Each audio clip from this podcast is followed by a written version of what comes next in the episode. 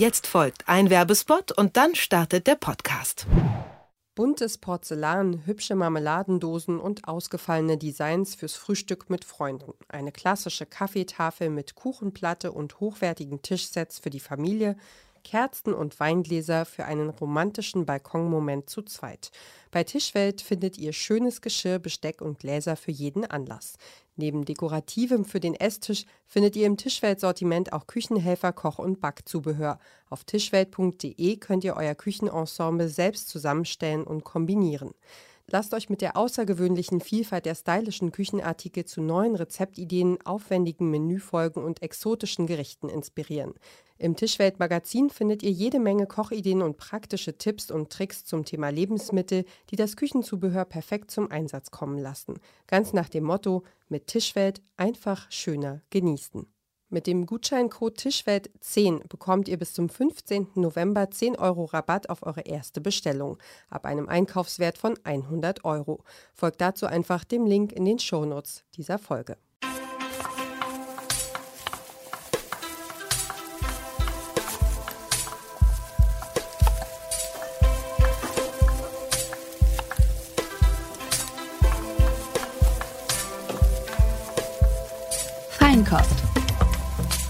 Der Besser Essen Podcast.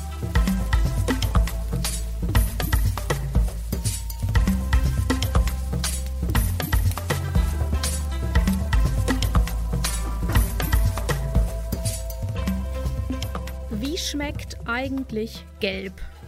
Das ist eine Frage, die ist sehr, sehr schwer zu beantworten. Aber wenn man mal ein bisschen genauer darüber nachdenkt, dann merkt man, denken wir an Gelb, haben wir direkt so einen bestimmten Geschmack im Mund. Ich zum Beispiel denke an Banane oder Ananas, also auf jeden Fall irgendwas Fruchtiges. Und denke ich zum Beispiel an Grün, dann habe ich eher so einen Brokkoli im Mund. Farbe ist ganz, ganz wichtig für unser Essen und darum soll es heute in der neuen Folge von der Feinkost gehen. Mein Name ist Rabia Schlotz und bei mir ist auch meine Kollegin Ina Lebetjew. Hallo Ina. Hi.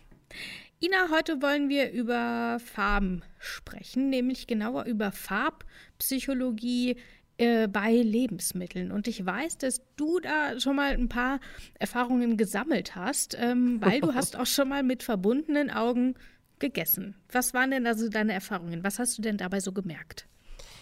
Ja, meine allererste Assoziation war leider ähm, die Neptun-Taufe im Ferienlager. Also man steht im Badeanzug äh, im Wasser mit äh, bis zu den Knien und wird da gezwungen, eine Pampe zu trinken oder zu essen, die aus irgendwas mit Ketchup, Senf und vielen anderen Flüssigkeiten zusammengerührt worden Was? ist. Das war meine erste, mein erster Gedanke. Ja, weil äh, man dann hinterher einen super coolen äh, Ferienlager Neptunfest ähm, Namen bekommt und eine Urkunde und so, weil Noch man total mutig ist. Und dann, und dann wird man sozusagen ins Wasser getunkt, äh, wie, wie auch bei der kirchlichen Taufe. naja, nicht ganz, das ist ein bisschen furchtbarer. Und äh, ja, und dann ist man getauft und hat, ähm, hat auf jeden Fall mit verbundenen Augen etwas äh, oder, oder mit geschlossenen Augen etwas konsumieren müssen, das man nicht ähm, einordnen kann. Das, das- war schon eher eine unangenehme Situation. Das macht man als Kind? Ja, ja, ja. Warum ja, macht man das, ist- mit Kindern? Ja, Ferienlager. Ähm, Mentalität. Ah. Hm, ja, also äh, Und nach was es war natürlich, es, ja, es war irgendwie salzig und und und matschig und hm, so. Ja, Und wie stellst du ein dir das? bisschen Du, scharf. du hast es ja nicht gesehen, aber wie stellst du dir so die Farbe von diesem Matsch vor, den du da trinken musstest? Wahrscheinlich glaube, so ich- Farbe Kotze, oder? Ja, ja ich glaube, ich habe es hinterher gesehen und es war tatsächlich so ein Pastell-Matsch-Dreckton. Äh, ja, mit ein bisschen Anflug von rosa, weil sie auch Ketchup reingetan hatten. Ja. Hast Vielleicht- du schon mal irgendwas mit verbundenen Augen? Also hast du vielleicht irgendwie so eine erotische Assoziation oder irgendwas Nettes dazu? also ähm, was ich halt so kenne, ist halt so auf einer Babyparty, wenn man dann so super ekelhaften Babybrei essen muss, der ja sowieso schon nach nichts schmeckt, weil da ist Mm. kein Salz drin, das ist einfach nur gekochtes, zusammengepanschtes Gemüse. Und dann kriegt man die Augen verbunden und dann soll man erraten, was es ist. Und wie Ach. gesagt, das schmeckt schon nicht lecker, wenn man es sieht. Aber wenn man es nicht sieht, kann man wirklich überhaupt nicht mehr sagen, was es ist, weil das ist ja dann noch häufig so Kartoffel mit Brokkoli und Hähnchen oder so. Und das Ganze ist ja dann alles so zusammenpüriert. Ähm, das ist so meine Assoziation damit. Und mm. tatsächlich, und natürlich auch, ich war mal in so einer, in so einer, in so einer Museumsausstellung, ähm, Haus der Wahrnehmung oder irgendwie sowas hieß das.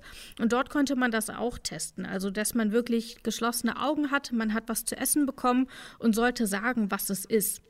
Und es mhm. war tatsächlich super schwierig. Also selbst so Sachen wie Gurke oder ähm, Apfel waren plötzlich super schwer zu erkennen, weil man es nicht gesehen hat. Mhm. Ähm, und das ist ja natürlich auch dann immer mit Farbe verbunden, ähm, weil Farbe dort ja auch schon ein Signal vorgibt, was man so ein bisschen zu erwarten kann. Also wenn ich an grünes Essen denke, habe ich eben gesagt, denke ich also an Brokkoli, also an herzhaftes Gemüse und eben weniger an Obst ähm, wohingegen ich bei Rot eher an Obst denke und nicht an Gemüse zum Beispiel. Ähm, mhm. Also da sehen wir auch schon, dass das äh, so eine Assoziation hat und das Auge ist ja auch mit. Genau, also im Grunde beeinflussen erstmal alle Sinne, wie uns etwas schmeckt. Also ähm, ich muss da auch dran denken, die Sache mit dem Geruchssinn. Äh, wer in den vergangenen Monaten sich zum Beispiel mit dem Coronavirus angesteckt hat, mhm. der kann wahrscheinlich ein Lied davon singen, dass dieser fehlende Geruchssinn sich massiv auswirkt auf, das, ähm, auf den Geschmack des Essens. Es schmeckt irgendwie alles nach nichts oder man kann es nicht, nicht deuten.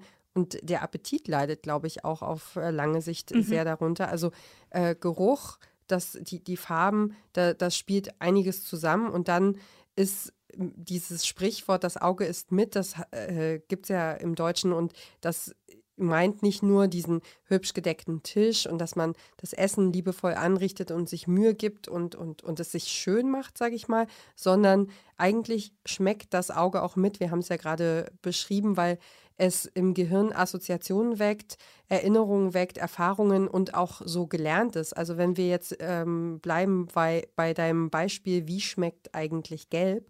Also dieses diese Banane, die gelbe Banane, wir sehen die gelbe Banane oder wir sehen eine Banane, die eher noch grünlich gefärbt ist und dann wissen wir, zu welcher wir greifen würden, welche uns besser schmeckt. Ne? Also wir haben auch eine Kollegin, die gerne sehr, sehr grüne Bananen isst, aber so im Allgemeinen haben wir halt einen bestimmten Lernkontext und wissen, äh, welche Geschmäcker hinter bestimmten Farben auch stecken. Mhm. Das ist ja die eine Komponente, dass wir zum einen auch als Kind schon lernen. Rot ist eben eher süß, der rote Apfel und so weiter. Also, dass wir bestimmte Farben eben mit Gemüse, Obst oder anderen Lebensmitteln verbinden, dunkelbraun verbinde ich zum Beispiel immer mit Schokolade. Aber der andere Aspekt ist ja tatsächlich auch so der evolutionäre. Also nicht nur das, was in unserer Lebensspanne passiert, sondern was Jahrtausende äh, und so weiter zurückgeht. Ähm, eben zum einen, weil wir dann auch ähm, die Farben mit gewissen Nährstoffen eben verbinden. Und wenn ich dann irgendwie merke, oh, jetzt habe ich aber richtig Lust auf einen Apfel, dann fehlen mir da vielleicht auch einfach die Nährstoffe, die genau dieses Obst liefert. Das ist der eine Aspekt. Und der andere Aspekt ist ja aber eben auch, dass man daran erkennt, also die Zitrone ist normalerweise gelb. Und wenn sie dann plötzlich nicht mehr gelb ist, sondern irgendwie schon so ekelhaft grün, ähm, dann sagt mir das halt auch, dass ich das vielleicht lieber nicht essen sollte, ähm, weil ich dann vielleicht einfach sterbe und das will ich natürlich nicht. Genau, also da geht es einfach schlichtweg ums Überleben, ne? Ja, genau. Hast du das dann manchmal, dass du, dass du merkst, dass du so bestimmte ähm, also einen bestimmten Appetit oder ein Bedürfnis nach bestimmten Lebensmitteln hast? Ja, voll. Und tatsächlich ist es dann auch so, wenn, wenn ich mich, wenn ich da einmal so denke, oh, ich habe jetzt Lust auf dieses und jenes, dann habe ich auch absolut gar keine Lust auf irgendwas anderes. Und dann habe ich auch so lange Lust auf dieses Lebensmittel oder auf dieses Gericht, bis ich es gegessen habe. Und dann ist gut. Mhm.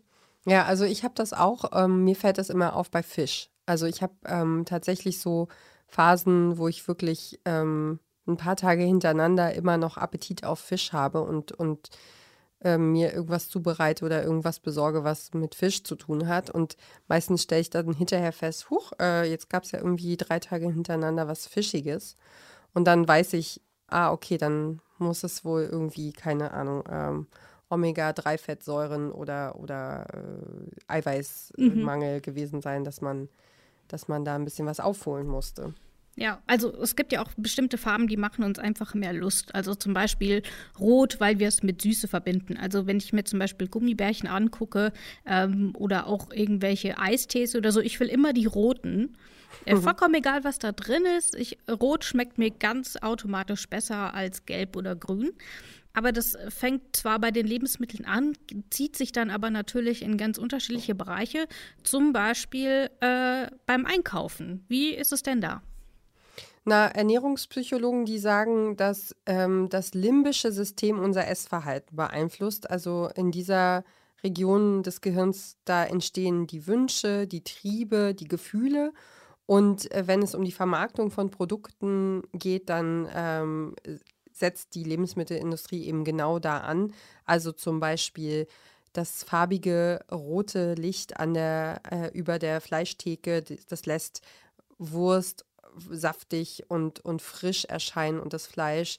Und äh, auch äh, manche Produkte werden, wenn sie sozusagen eher fad sind, gern in roter, gelber, oranger Verpackung präsentiert. Also ganz, ganz klar auch zum Beispiel die Gemüsenetze. Also wenn ich ähm, also Zitrone kriege ich in einem gelben Netz, Orangen kriege ich in einem orangenen Netz. Also ne, da wird dann eben dafür gesorgt, dass die Farben verstärkt werden, damit man mehr Lust hat, zu den Dingen zu greifen und sie dann auch zu kaufen. Oder auch diese, ähm, das wird, glaube ich, auch auf dem Markt eher gemacht, dass alles etwas äh, feucht angesprüht ist, damit es irgendwie frisch und, und, mhm. und, und knackig aussieht und man denkt, oh, hier, das, da, das nehme ich mit und das nehme ich mit. Und das möchte ich auch noch haben. Also ja, dass es einem einfach Lust macht. Und was du gerade sagtest mit Rot, da hast du eine gute Assoziation.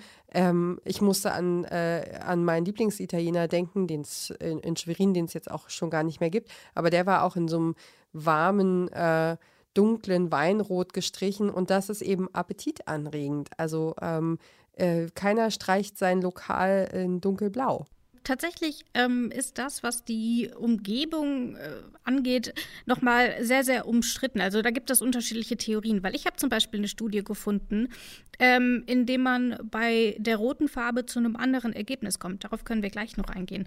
Bleiben mhm. wir aber mal beim Raum, denn tatsächlich ist es so, dass wir in einem rot gestrichenen Raum Dinge anders schmecken, als wenn der Raum grün ist. Ähm, du hast da ein Beispiel mit Wein mitgebracht und da bin ich immer sofort hellwach und höre zu. Was sind denn dort die Erfahrungen? Ja, also das war ein, ein Artikel aus der Frankfurter Allgemeinen Zeitung und ich fand das einfach ein ganz bestechendes Beispiel und weil wir das auch äh, selber nicht nachahmen können und wollen, ähm, habe ich das jetzt einfach mal direkt zitiert und mitgebracht. Also der Aspekt war der, also ein Winzer, der zu einer, äh, zu, zu einer Weinprobe eingeladen hat und ähm, der die Verkostung fängt an und es gibt ein ganz neutrales Licht im Raum. Und während der Verkostung, während er von, von Wein zu Wein zu Wein kommt, wird, äh, passt er das Licht eben jeweils an und verändert es. Mhm. Ähm, erst, erst ist es dann also neutral, dann ist es rot, dann macht er so einen grünlichen Raumeindruck, dann in blau und schließlich gelbes Licht. Der Wein, der bei grünem Licht serviert worden ist, der kommt den Kennern sehr sauer und unreif vor bei blauem Licht ähm, haben sie das Gefühl, es schmeckt irgendwie wässrig und in dem gelben Licht schmeckt der Wein dann harmonisch, perfekt ausbalanciert äh, zwischen süß und sauer.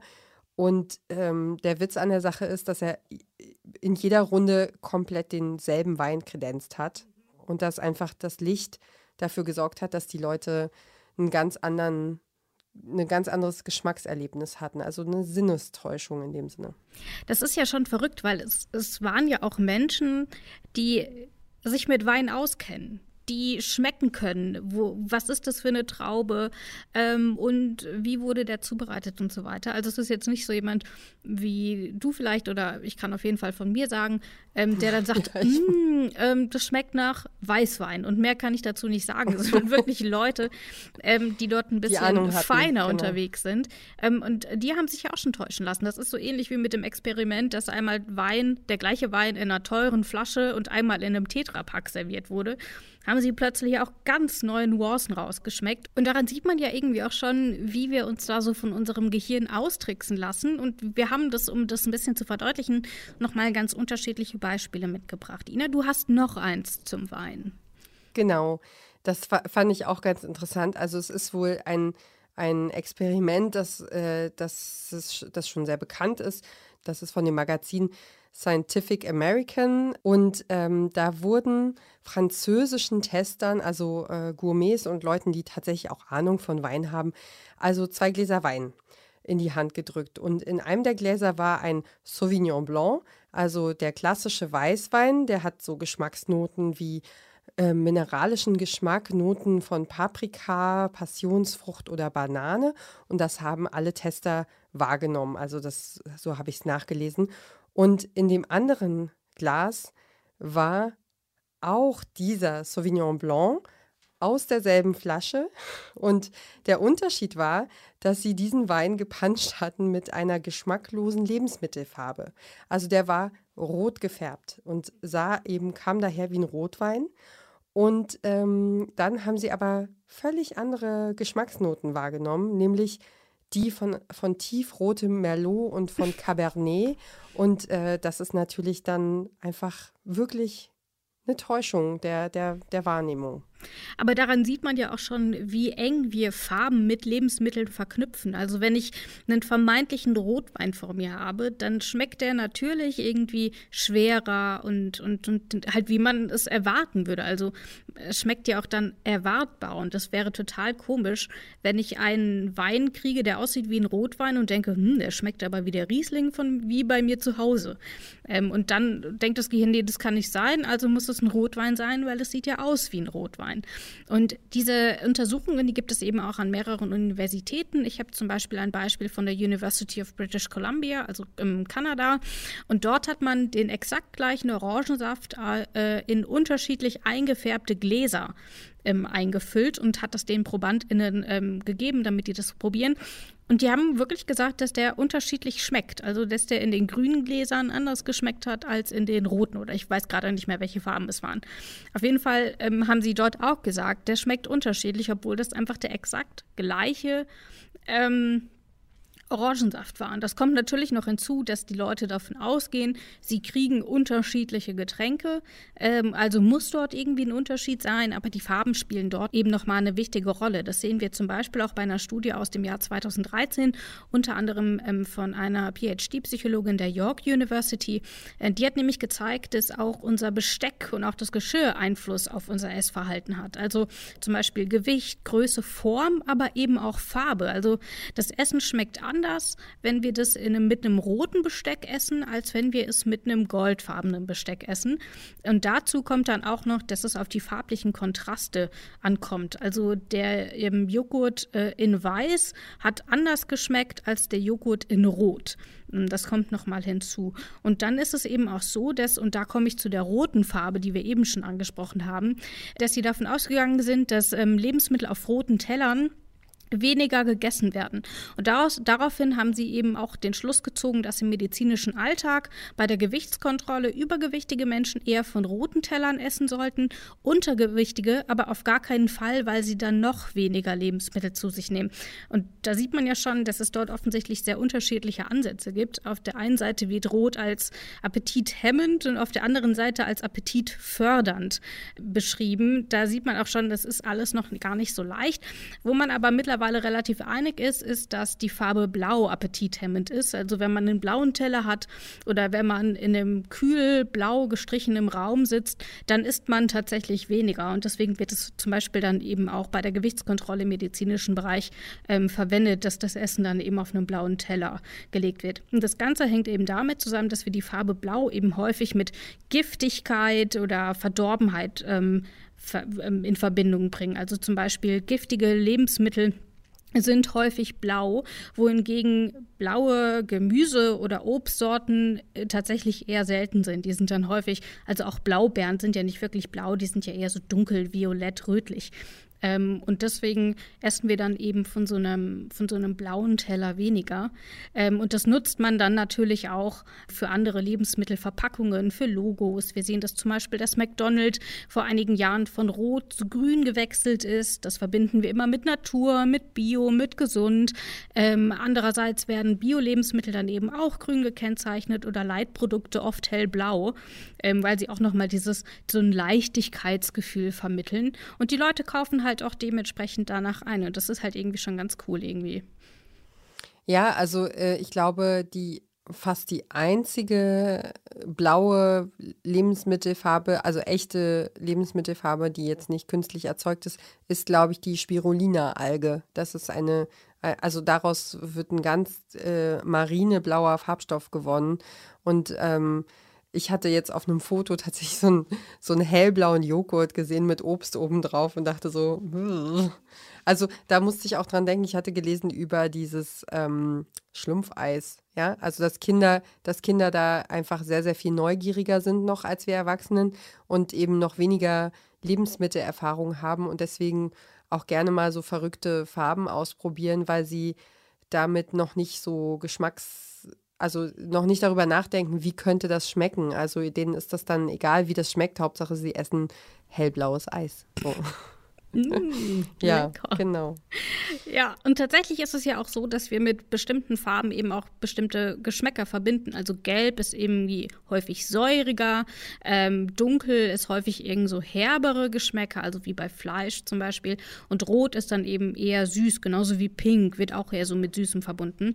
Und gleichzeitig ist es ja auch so, dass wir bei kräftigeren Farben automatisch mit, von mehr Geschmack ausgehen. Also deswegen wird zum Beispiel Kurkuma in einen Curry gemacht. Dann ist es gelber, dann sieht es aromatischer aus.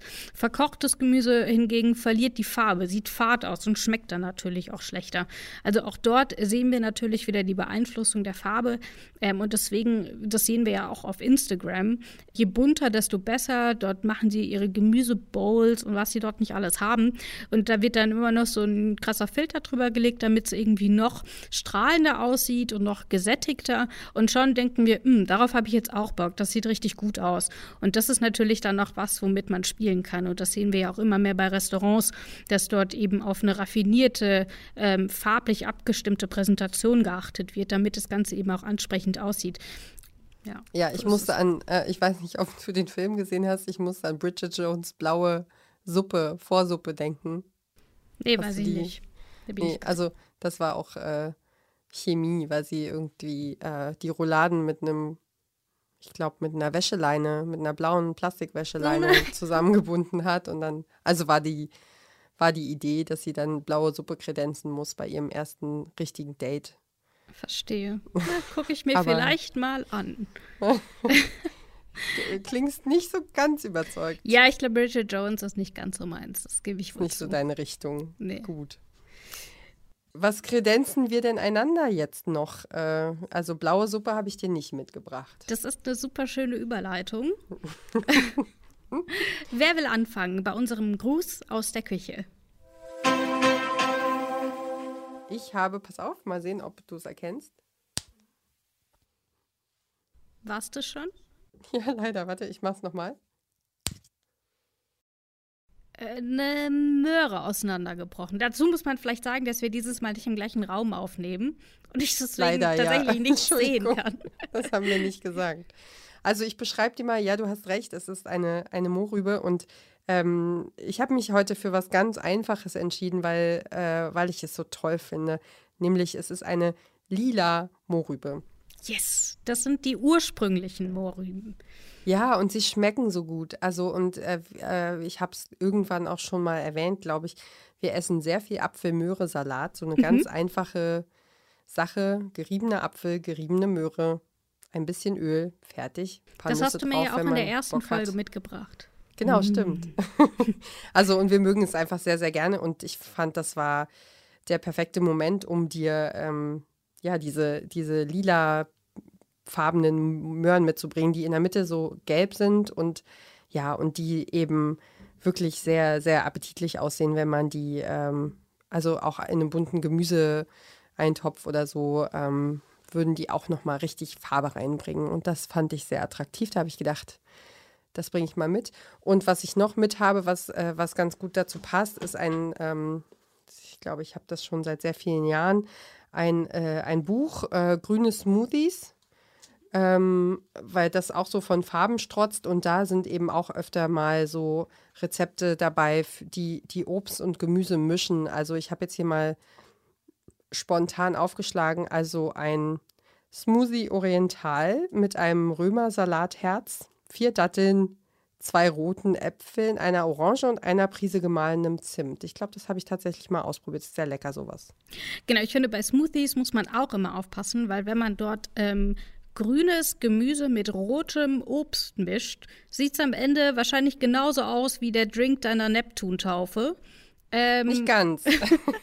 aber, so, aber ja. da, da muss man, deswegen, das ist, finde ich, so die Gefahr bei Smoothies. Die können einerseits richtig lecker aussehen, richtig frisch und fruchtig und gesund, oder sie sehen halt aus, als hätte man schon mal gegessen. Soll ich, dir, soll ich noch einen suchen, der, richtig, der mich richtig anspringt? Mach.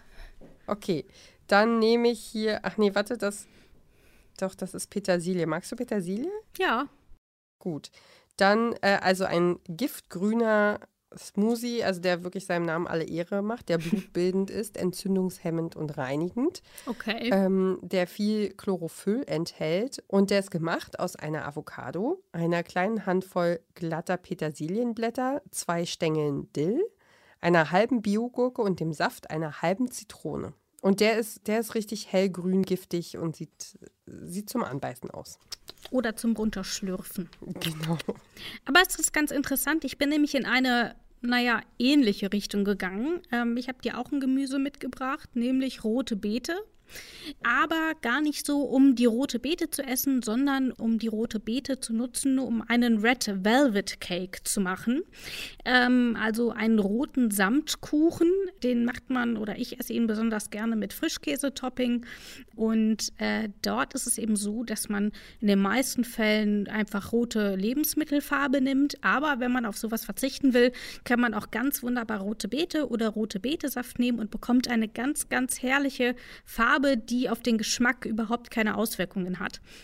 Von daher ähm, war das jetzt meine Idee, weil ich auch mal gerne wieder backen wollte und deswegen Red Velvet Cake machen wollte, den ich dann die nächsten Tage mit in die Redaktion bringen werde, mm. der dann mit original rote Beete gebacken wurde. Und das Ganze kann man dann natürlich auch noch für andere Farben machen, dann nicht mit roter Beete, sondern mit anderen natürlichen Lebensmitteln. Und da werden wir auf jeden Fall eine Übersichtsseite verlinken, dass wenn ihr eurem Lebens, äh, eurem Essen ein bisschen mehr Farbe verleihen wollt, ein bisschen rumspielen wollt, auch mit schmeckt eigentlich mein ähm, Reis anders, wenn ich ihn vorher in gefärbtem Wasser koche, dann findet ihr dort auf jeden Fall noch mal eine gute Übersicht und könnt da so ein bisschen rumspielen.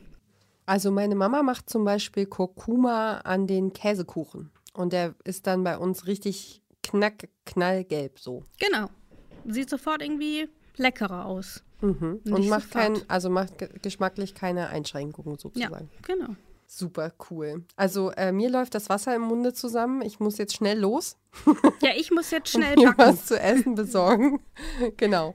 Und ähm, ja, wir, wir freuen uns über Meinungen, Wünsche, Anregungen, Ergänzungen, ähm, Gebackenes. also, genau. Ähm, gerne an. Du hast die Adresse. Feinkost.detektor.fm. Ganz schwierig. Stimmt, ich sollte es mir jetzt endlich mal merken, genau. Aber vielleicht sollten wir ganz zum Schluss noch sagen, weil wir zum Schluss unserer letzten Folge ja angeteasert hatten, dass wir für diese Folge äh, ein bisschen was anderes auffahren wollten. Ihr habt es vielleicht schon gemerkt, so ganz anders ähm, als sonst war das jetzt auch nicht. Das heißt, unsere Überraschung muss leider noch ein bisschen warten, kommt aber wahrscheinlich noch dieses Jahr. Aber nicht, dass ihr jetzt irgendwie denkt, war doch wie immer. Ähm, das vielleicht nur am Rande. Genau, das sind nur Terminschwierigkeiten. genau. Aber wir freuen uns schon drauf. Ja. Dann ähm, planen wir mal die nächsten Folgen und äh, lassen uns was Hübsches für euch einfallen. Und äh, dann hören wir uns hoffentlich beim nächsten Mal wieder. Das war's von uns. Ciao. Danke, tschüss. Feinkost. Der Besser Essen Podcast.